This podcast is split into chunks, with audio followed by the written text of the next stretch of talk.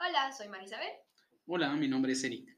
Y bueno, bienvenidos a todos a un nuevo episodio de Fatmod Podcast.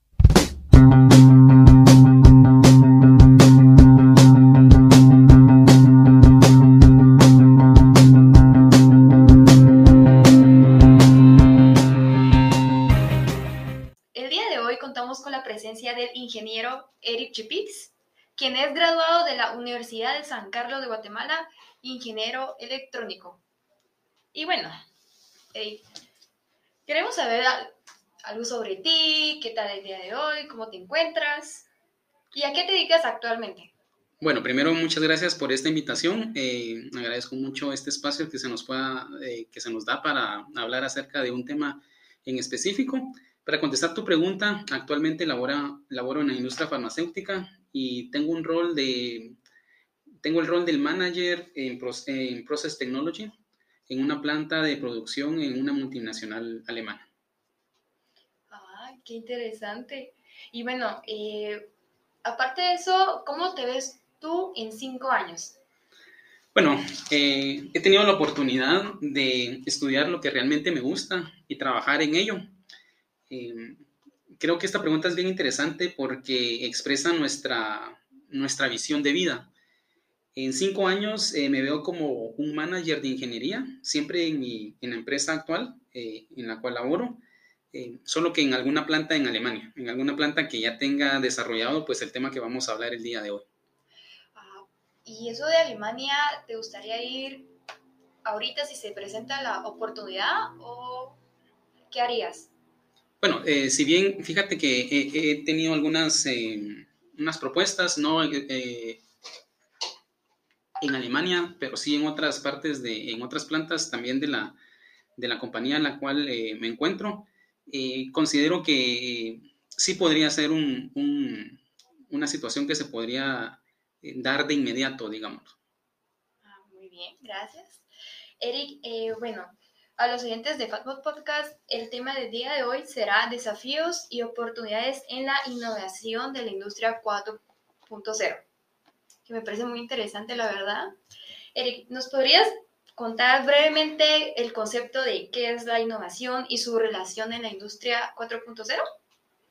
Sí, eh, creo importante eh, que empecemos realmente con la, con la definición de lo que es innovación. Fíjate que el diccionario define innovación como la creación o modificación de un producto y su introducción en el mercado. E- Este, este término es importantísimo ya que a veces uno eh, considera que innovar es eh, únicamente crear. Sin embargo, eh, como lo vamos a ir viendo, puede ser que haya algo ya existente pero cuando nosotros modificamos su utilidad y su aplicación, en ese momento estamos innovando. Esa sería entonces la primera, el primer concepto importante eh, para el tema del día de hoy. Y el otro tema importante en el cual me quiero un poquito extender es la industria 4.0. Por respeto a las personas que están escuchando y pues no están relacionadas a esto y también con, con la paciencia de las personas que puedan estar escuchando este podcast y tengan mucha experiencia, eh, vamos a definir un poco de dónde proviene el, el término industria 4.0. A lo largo de la, de la historia de la humanidad han habido diferentes revoluciones eh, tecnológicas o lo que se le conoce como la evolución industrial. Este tipo de evolución ha sido técnico-económica de la humanidad.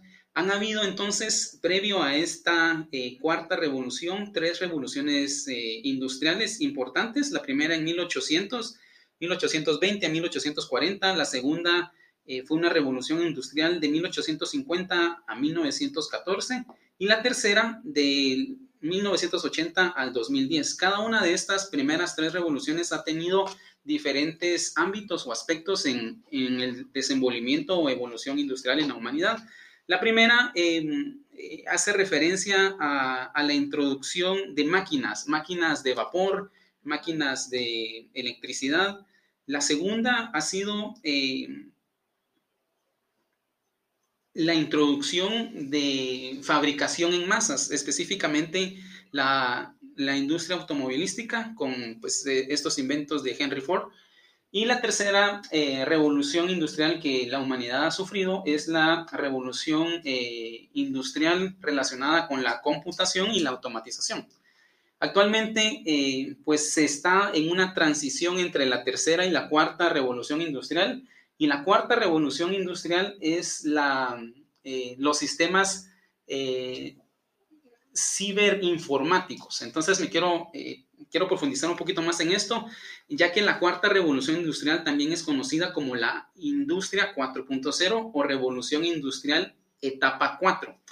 Es la cuarta etapa industrial más importante que se ha verificado desde el inicio de la revolución industrial.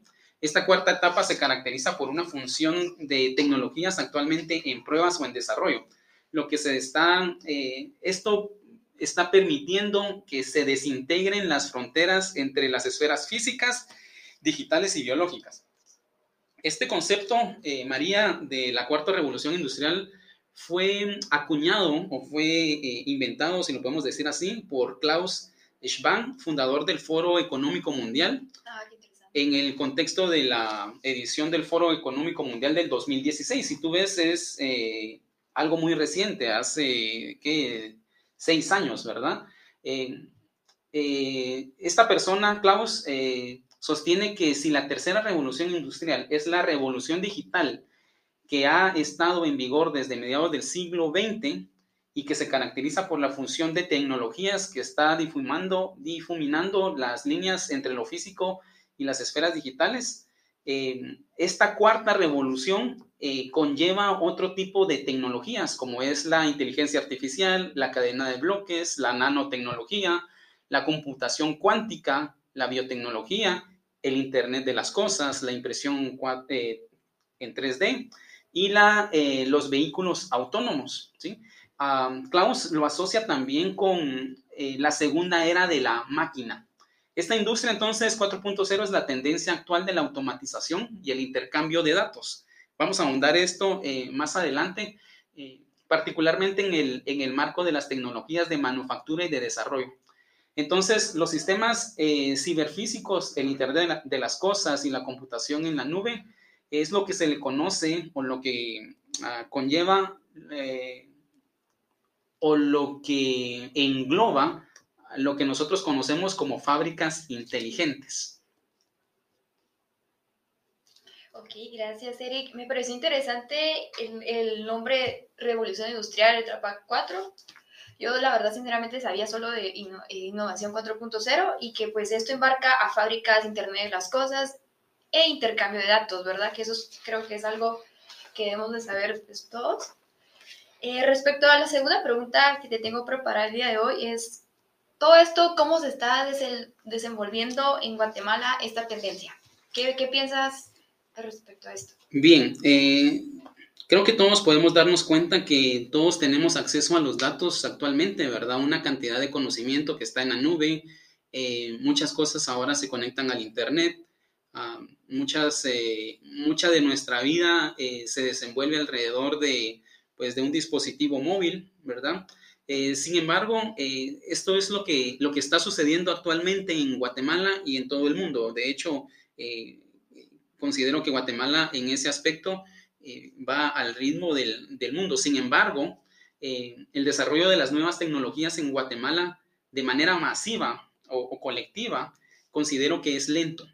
Estamos consolidándonos aún nosotros a nivel nacional en Guatemala en la industria 3.0, en la industria que mencionábamos que eh, era introducir en toda la maquinaria y en todos los dispositivos computadoras industriales o automatización.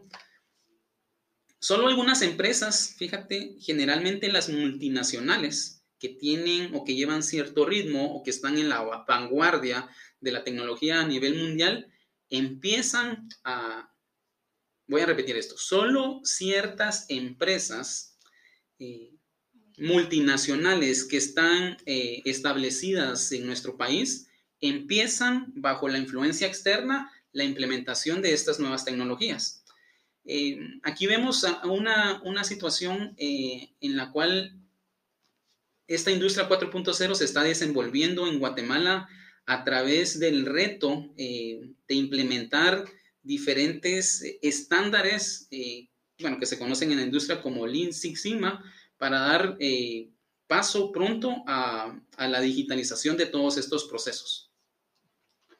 Gracias. ¿Cuáles son los desafíos y oportunidades en la innovación en la industria 4.0?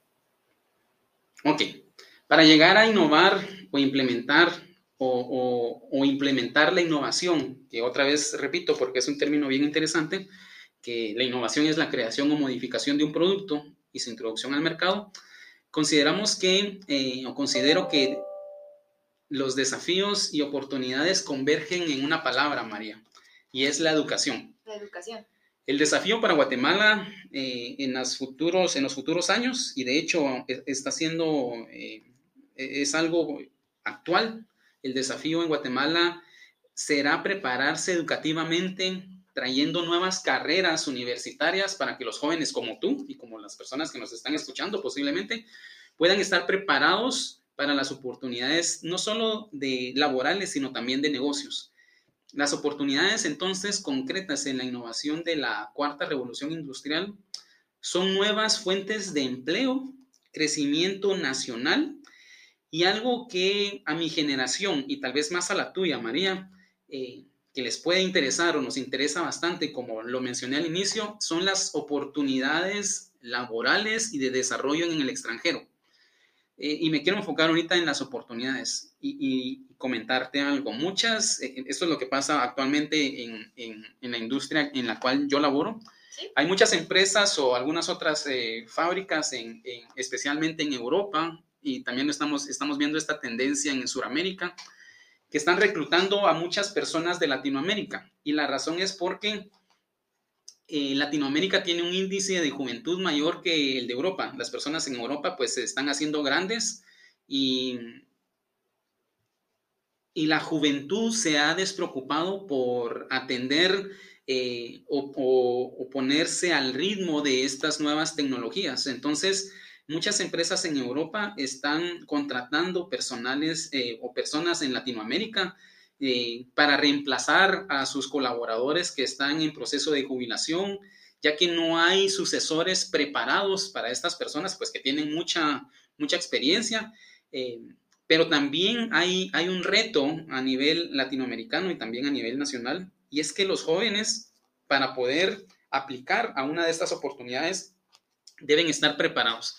Hay mucho, eh, yo creo que hay mucho, eh, mucho talento en Guatemala. Yo lo he visto, eh, tengo personas a mi cargo muy, muy jóvenes que tienen mucho impulso, pero sin embargo la falta de preparación hacen que sus oportunidades se, se acoten, ¿verdad? Entonces, una de las, de las oportunidades que vemos a nivel nacional en la implementación o en el intento de implementación de esta industria 4.0 es la capacidad que se pueda potencializar a la juventud. Perfecto, sí. Eh, es que este tema es de ampliarlo un montón porque es interesante lo que me acabas de decir, de que hay muchos jóvenes que tienen esa capacidad, ese potencial para seguir adelante, pero siempre hay como obstáculos, ¿verdad? Y luego, eh, respecto a lo que acabas de hablar, ¿qué ejemplos nos podrías dar respecto al tema de la innovación? Ok, eh, algo está sucediendo bien interesante en la empresa en la cual laboro. Actualmente nos, nos estamos eh, preparando, bueno, ya estamos en proceso de implementación de todo lo que es la industria 4.0. Como te comenté, en la, mm, todo viene desde una directiva global, ¿sí? Eh, a nivel global se requiere que todas las plantas de, esta empresa eh, pues estén estandarizadas y todas llegan, lleguen a un nivel de Smart Factory o una fábrica inteligente. Em, un ejemplo concreto, eh, te podría decir, es empezar a, generar las bases para, para todo este proceso. En, pues en mi caso, eh, tuvimos que, que, leer mucho eh, autores eh, europeos o extranjeros para poder empezar a implementar lo que, lo que actualmente o lo que a futuro será una planta inteligente. Un ejemplo claro es empezar a automatizar procesos, no solo con tecnología, sino también con herramientas digitales. ¿sí? No, no la innovación, como mencionábamos al inicio, no es crear algo, sino utilizar algo que ya está creado eh, con una nueva aplicación. Entonces, un ejemplo concreto te podría decir que es eh, ah, utilizar los datos que toda esta, eh, que toda la maquinaria o todas las, líneas de producción están generando.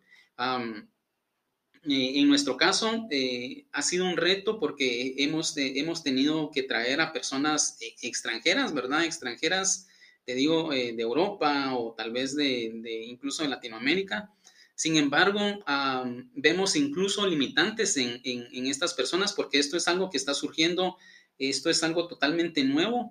Solo, fíjate, solo expertos en, Europa tienen, tienen el conocimiento para la, implementación. Actualmente estamos eh, llevando toda la información de nuestras líneas de producción a un servidor global en, Alemania. Eh, ¿Con qué objeto? En Alemania en estos momentos están eh, monitorizando o, saben exactamente lo que está pasando en nuestras líneas de producción. Si una máquina está detenida, ahorita el head en Alemania, la persona, el dueño, si quieres verlo, puede saber qué está pasando en cada una de sus plantas y en cada una de las máquinas que conforma una línea de producción y conforma eh, eh, el proceso productivo de una planta y esta persona puede ver todo lo que está sucediendo. Entonces, un ejemplo concreto es que actualmente estamos enviando toda esa información a, través de la nube. Eh, todo ahorita, si tú ves, e incluso aquí en tu plataforma en la universidad, todo es a través de la nube. Entonces, un ejemplo concreto es que la información que genera la maquinaria productiva está, está siendo almacenada y está siendo observada por las personas que, pues, que les interesan que, que, las plantas o las fábricas sean lo más productivas posible. Gracias, Eric. Eh, una pregunta, ¿cómo lo podemos implementar en las empresas? Bien, muy, interesante esta pregunta. Sí, claro. Eh, Las empresas eh, consideramos y, en base a la experiencia o las vivencias, eh, deben de seguir una, un, proceso y la manera correcta de seguir ese proceso es eh, seguir las normativas y políticas de países que, que, son punteros, digámoslo así, en este desarrollo. Existe una, una entidad en Alemania que se llama la Academia de Ciencias y Ingeniería Alemana, que está desenvolviendo toda, todos los procesos, o está normando todos los procesos y todas las etapas que debe una empresa eh, seguir para la implementación de la industria 4.0. Nos dice esta normativa y esta eh, eh, academia, digámoslo así, que el paso número uno es computarizar los procesos, es decir, usar, dejar todo lo que sea mecánico y empezar a computarizarlo.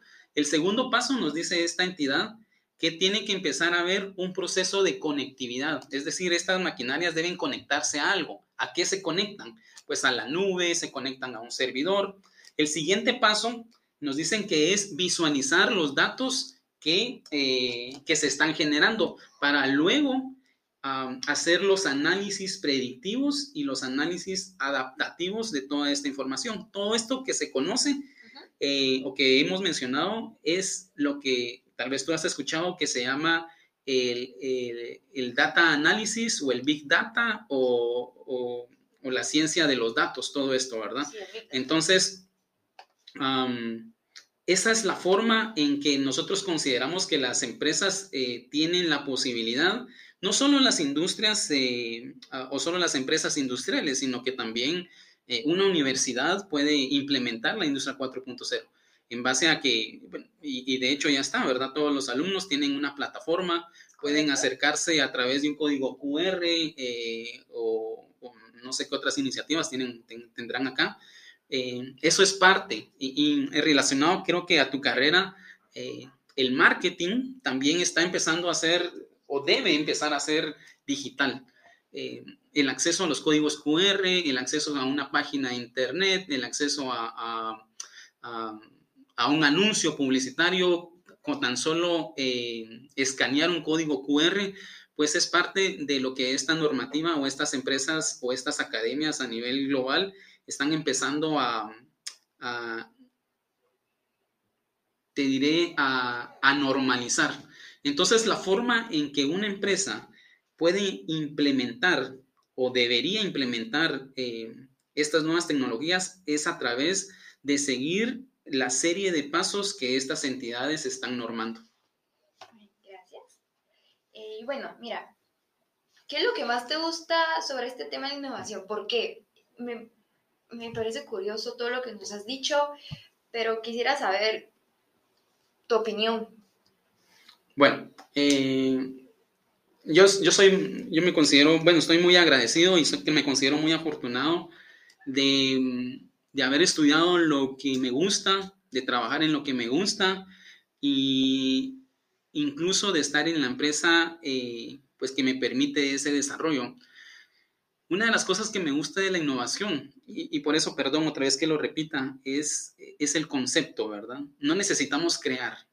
Eh, Guatemala eh, está en una posición en donde aún no tenemos las políticas o la tecnología para crear.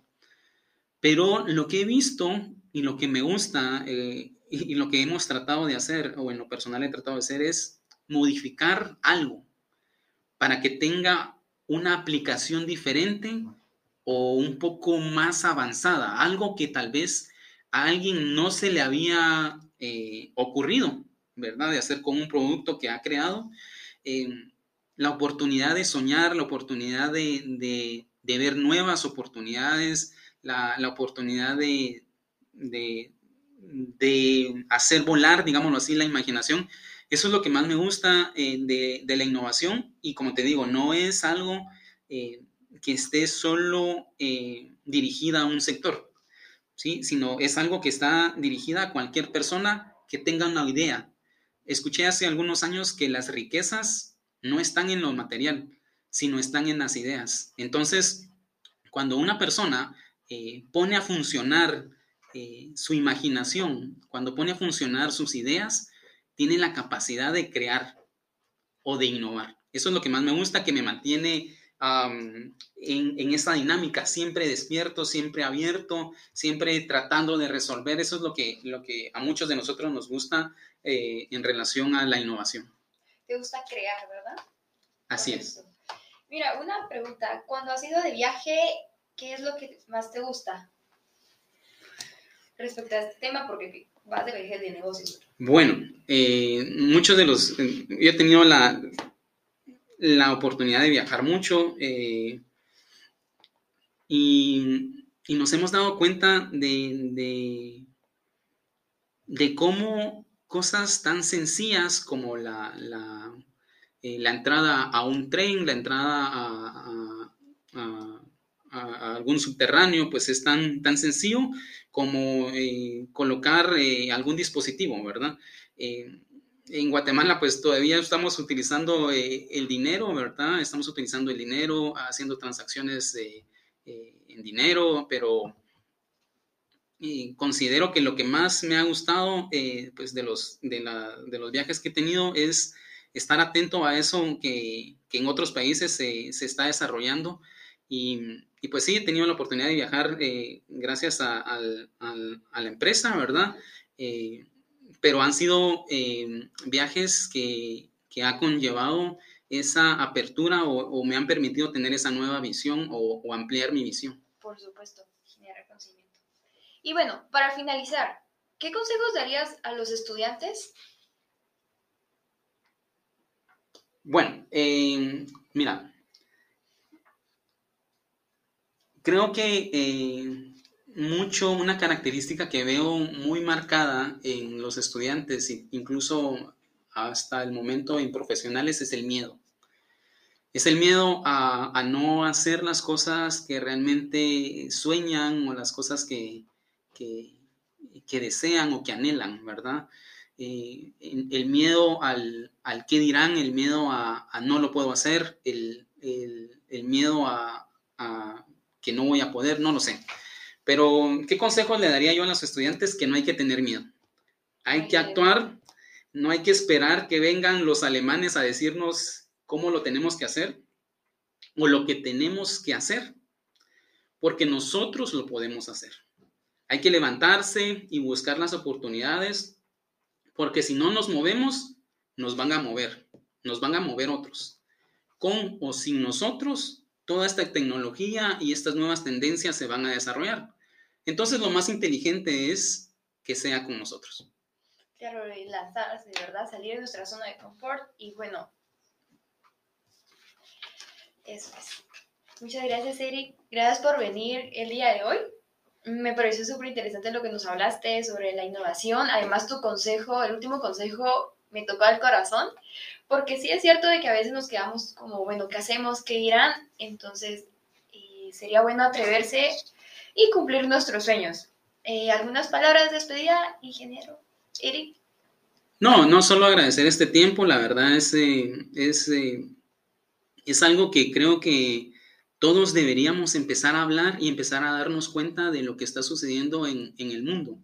En las revoluciones industriales anteriores no han llegado a, a, los países por voluntad, sino han llegado porque ya es una necesidad. Entonces, creo que pues a todos los jóvenes, a, todas las personas que tal vez no son tan jóvenes, eh, igual no, no, no, no hay que tener miedo de aprender algo, no hay que tener miedo de, de acercarse a algo nuevo. Si tú te das cuenta, las personas que, pues, que no tienen mucho eh, relación con la tecnología, si te das cuenta, es por el miedo. El miedo de no tocar un dispositivo, el miedo de arruinarlo.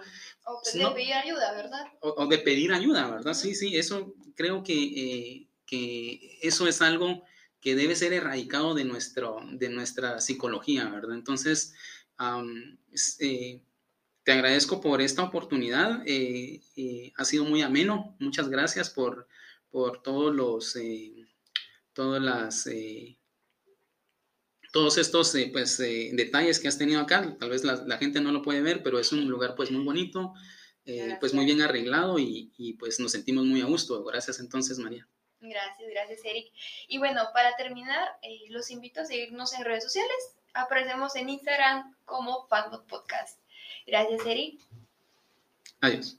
Adiós.